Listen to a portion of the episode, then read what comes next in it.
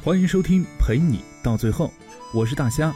想要给我来信和咨询的朋友，可以关注微信公众号，搜索 “nj 大虾”，关注订阅，和你说晚安。前段时间做了桩媒，女孩是同事孙大姐的女儿，男孩是我堂弟，都挺优秀，才貌俱佳，两人站一块儿，谁看了都说般配。他们谈了两个月。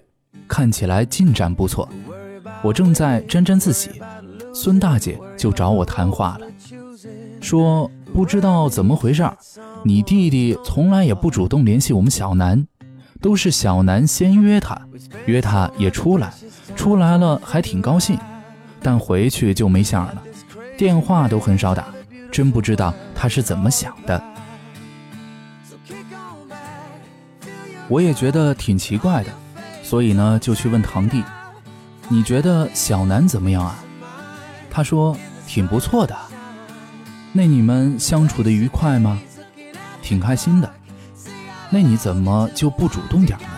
你是男孩子呀。堂弟想了半天，他说：“我也说不清楚。在一起是挺开心的，但分开以后吧，我也不会想着他。”就算想起来也没什么感觉，反正就是提不起兴趣来联络。我心想，悲剧了。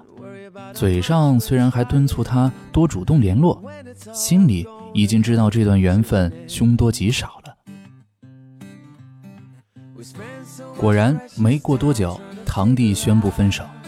又过了一阵子，他跟一个开首饰店的女孩好上了，这回倒是热情满满。一有空就往人家店里跑，还老跟我炫耀他俩的照片，美的不行。那女孩我见过一次，说实话，从哪个方面比也不如小南，但堂弟就是认准了，口口声声我的菜，我喜欢，看见她就开心，看不见就难熬。对了，差别就在这儿，对小南他是见了也开心。不见绝不想，这个大概也是喜欢和爱的差别。真爱是成瘾的，是让人放不下的，是会演变成一种需求的。而喜欢呢，则不会，它或许也能让你开心，但无法把你和另一个人牢不可分的粘在一起。我们常常都会把感情简单化了。以为一个人对另一个人，要么喜欢，要么不喜欢，要么就是没感觉。其实，在这三样当中，还应该有许多分档。单单喜欢就可以分成欣赏、好感和心动，而堂弟对小南的感情就处在这种递进关系的前头，喜欢，但还没达到真爱。其实这种状况，我们也会常常遇到。比如吃饭，我每次吃海鲜寿司时都觉得不错，但从不会主动想去吃那玩意儿。只要有选择，我还是更愿意去弄碗酸辣粉、热干面什么的。再比如说看电视，电视的对话很好看，我偶尔看到呢，总是能够兴高采烈的看完，但我从不会去记住它的播出时间。更不会对下一期怀有期待，让我念念不忘的还是韩剧和美剧。那些不能让人上瘾的东西，再精良也难以赢得你的心。美食如此，爱情更是。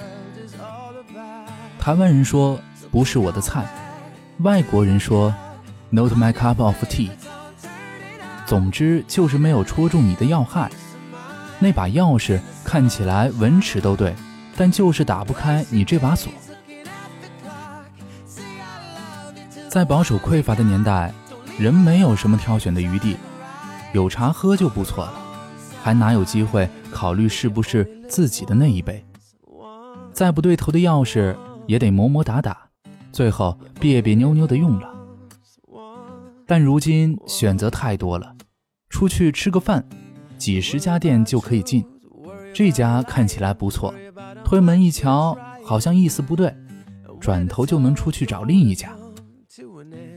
只要运气不是太糟，总是会找到自己的菜。就像堂弟终于找到了他的首饰店女朋友，虽然看起来是舍好求次了，但你不能不说，他的选择其实并没有错。因为找老婆还不是找饭店，这家腻了，随时可以换下家。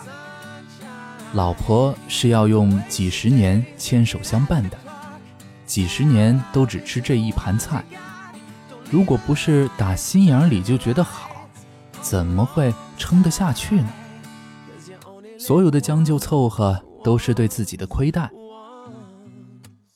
最正确的那个人，并不是那个在一起挺开心的，而应该是分开了就难熬的。而最美妙的婚姻，一定是双方都能让彼此成瘾的。只有这样，两个人才能在漫长的岁月当中，牢牢地拼合在一起。不离不弃，生死相依。